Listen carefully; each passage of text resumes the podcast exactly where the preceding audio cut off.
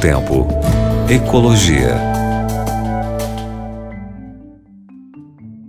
Olá, querido ouvinte, tudo bem? Aqui o professor Eric com você, todo domingo do Novo Tempo Ecologia e aqui na Rádio Novo Tempo.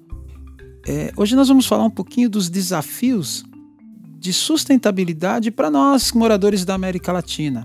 E vamos falar é, de uma empresa, a CEPAL, que defende a necessidade de aplicação de investimentos conjuntos na América Latina para o desenvolvimento sustentável.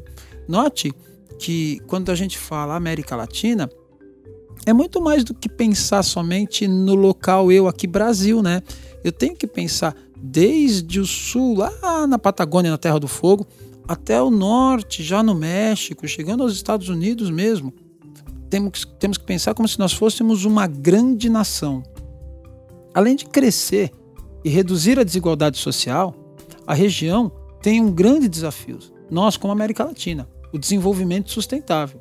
De acordo com a diretora da Comissão Econômica para América Latina e Caribe, Alicia Bárcena, em entrevista para o jornal El País, alguns países já começam a preocupar-se com um modelo econômico livre de carbono e sem a dependência do petróleo.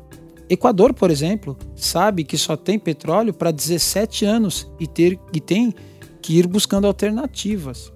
Mas a diversidade é grande e ainda faltam investimentos altos para que possam começar projetos ambiciosos de sustentabilidade. Mas ela ressalta que nem tudo são sonhos.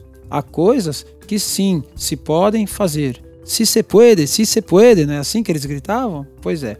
Na opinião de José Luiz Samaniego, responsável de desenvolvimento sustentável na CEPAL, as energias renováveis ainda não disparam na região por falta de investimento em rede.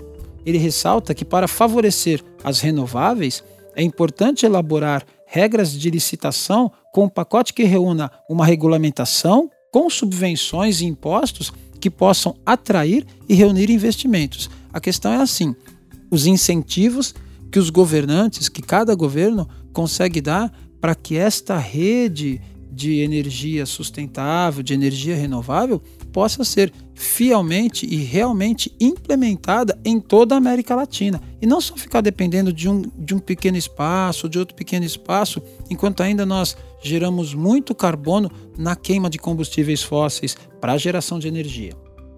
Defende José Luiz Samaniego ações integradas entre os países latino-americanos. Por que não coordenar a demanda de todos esses países? Poderia vir investimento para montar fábricas de baterias, gerar empregos e aliviar a restrição interna ou externa.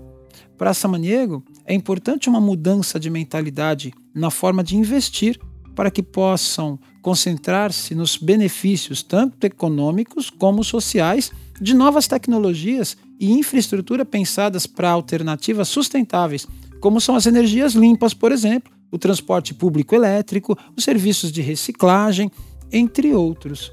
Então, assim, pensar um pouquinho fora da casinha, né? Pensar menos no eu e mais no nós, menos no individual e mais no coletivo. Porque quando a gente pensa em meio ambiente, eu não posso pensar só no meu, eh, em mim ou no meu bem-estar. Eu preciso pensar no bem-estar de toda uma população, toda uma comunidade, todo um ecossistema que depende das minhas e das nossas iniciativas em conjunto para que todo bem comum possa ser beneficiado. Enfim, a gente pensar coletivo, não somente individual. Ser menos individualista e mais coletivista. Essa é a prática ambiental e acredito também que seja a prática cristã que Jesus Cristo tenha deixado para nós. Que Deus abençoe você, que nós pensamos pensar como Cristo no próximo, como a nós mesmos. Grande abraço. Tchau, tchau. Novo Tempo. Ecologia.